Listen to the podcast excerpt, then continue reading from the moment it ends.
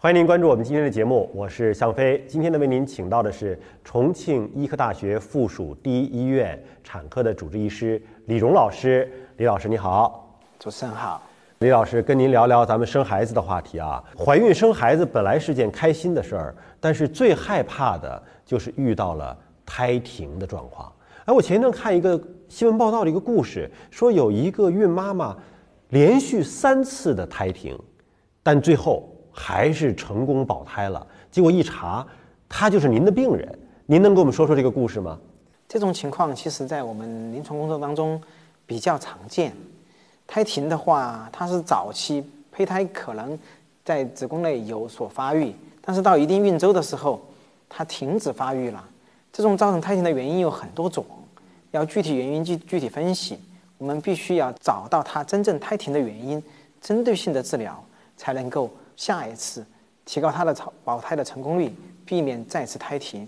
这个孕妇我有所印象，第一次怀孕大概是在六周左右胎停，第二次大概是在七周左右。第二次是先见到了胎心再胎停的，第三次呢，她是在也是在七周左右，刚好就是要出胎心的时候，结果胎心没出来，在我们这儿经过系统的检查，最后找出了她胎停的原因，在第四次怀孕的时候终于成功了。胎停的概念是什么？就是意味着。胎心已经停止跳动了吗？胎停的话，它分几种类型，比如说，先是见到了胎心，胎心停止波动了，你做说的最多的一种胎停；还有有些根本就没有出胎心，发育早期呢，胎心还没出现的时候就停了。胎心都还没有出现，它的整个孕囊是个空孕囊，它的 hCG 也不再长了，孕囊也不再长了。这种情况下，它也是胎停的一种。还有比如说，就是生化妊娠，B 超下面根本就没有看到明显的孕囊。只是 hCG，就是我们查血的 hCG 一过性的增加，增加了之后，后面我们再去查它的时候，hCG 就下降了。血液中的表象好像是怀孕了，嗯，但其实通过影像学一查，压根儿都找不着胚胎。对，这就叫生化妊娠。那像您刚才讲的那个孕妇的案例，她三次胎停，那就相当于是三次流产了。对，那三次流产之后，第四次找到原因了，保住了，原因到底是什么呢？胎停的原因，我们常见来说的话有七大方面。第一个方面，我们就说早孕期胎停的话，最多的就是我们遗传因素，就是胚胎的偶发的染色体异常。一般来说，如果偶发的这种胎停在七周以前的，大概占到百分之五十左右，都是胚胎的偶发染色体异常。除了我们的那个遗传因素之外，易酸症、我们的解剖结构异常、我们的免疫因素、我们的感染因素、这是免疫性疾病。还有，比如说我们的社会心理因素，这些都会影响胎停，就导致胎停的原因非常复杂。那您刚才说的那个连续三次胎停的这个个案，它最终是什么原因呢？这个人他就是明显的一个抗磷脂综合征，抗磷脂综合征就是易酸症这一方面的血液高磷状态这一方面的疾病。要怎么解决他这个问题呢？这种如果查出来我们是明显的易酸症的话，那么我们就应该针对性的抗磷治疗。像这种有过反复胎停历史。然后我们又查出了它明显的病因的，我们从怀孕之前、孕前就开始抗凝治疗，孕期也之后监测它的那个凝血指标，然后针对性的抗凝治疗。整个抗凝治疗要从孕前到孕早、中、晚，整个过程都要抗凝。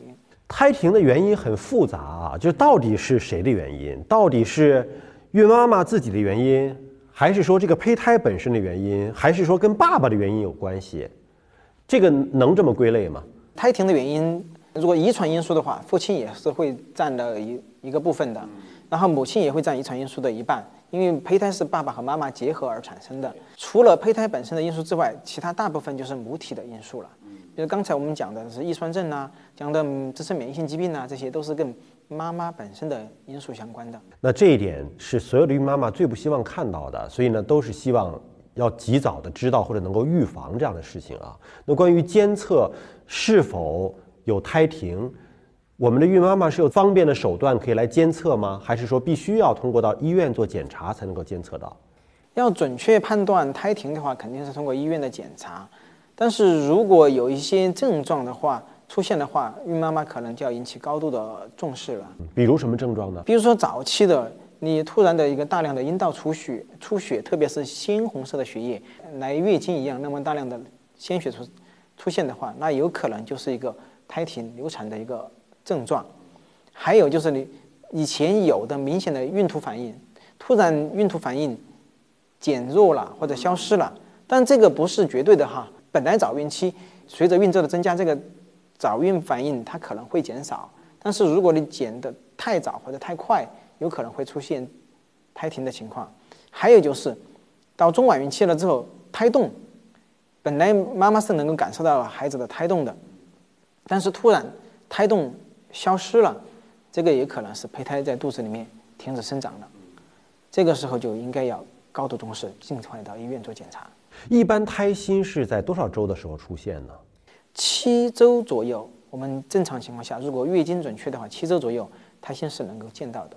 比如说买一个什么胎心仪，我始终在监测着这个胎心是不是在跳动，是不是可以来提前的知道有没有胎停异常。确实，现在市面上有一些那个胎心的监护仪，包括在网上都有卖到的。这种的话，你拿来的话是会帮助我们判断。但是早期这种自己都发现了胎停了，这个时候就已经晚了，就已经来不及了。必须在胎停发生之前，你找到引起胎停的原因，针对性的治疗，才能够有效的避免胎停。那还有什么是比胎心仪能够更早的发现胎有问题的呢？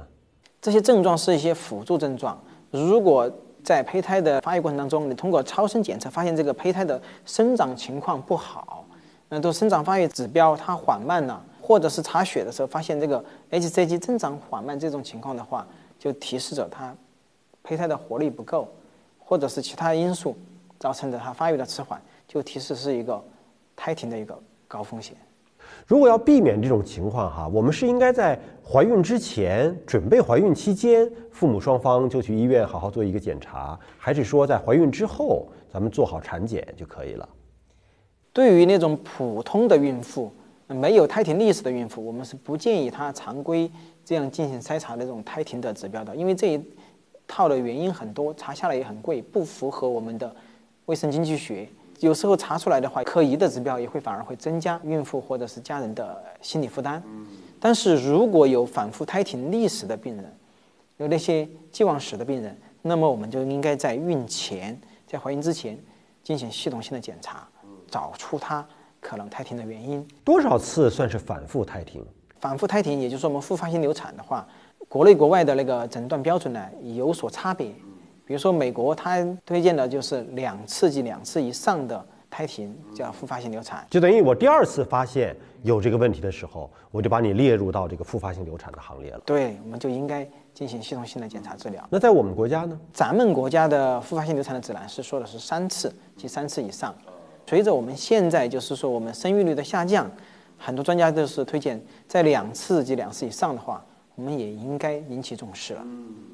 就第一次没保住，但如果第二次发现又没保住，那可能就要对你的第三次的受孕之前要做相应的检查，来看看到底是什么原因。咱们就避免说再遭第三次罪了啊。那一般说这种复发性的流产和我们以前提到的一个词叫习惯性流产是一回事吗？这个是不同时期的概念。以前我们讲的是习惯性流产，现在我们从指南呐这些来说，我们就更多的用的是复发性流产，把名字改了，名字改了，说的事儿是同一个事儿，大概差不多。习惯性流产给人的感觉就是说流产流成习惯了，那么有可能你。第三次、第四次往后怀还会继续的流。我们复发性流产只是陈述这个现象，它是多次了。习惯性流产和复发性流产都是我们诊断的一个名称，只是说不同时期因为用的名词不一样。因为复发性呢，相对而言更能够准确反映它是反反复复的这样流产或者是胎停，比习惯性的要更准确一些。我们现在更多的用的是复发性流产的这个概念，因为。流产这件事情，我不想流产哈，但是因为身体出现问题导致流产的。但还有一种情况是，可能是因为意外的怀孕，人工主动的去做了人工流产的。那我想问一下，就是人工流产之后，下一次如果他是因为自己的自身原因流产了，能够被看成是复发性流产吗？介入到这两次、三次的这个指标里边吗？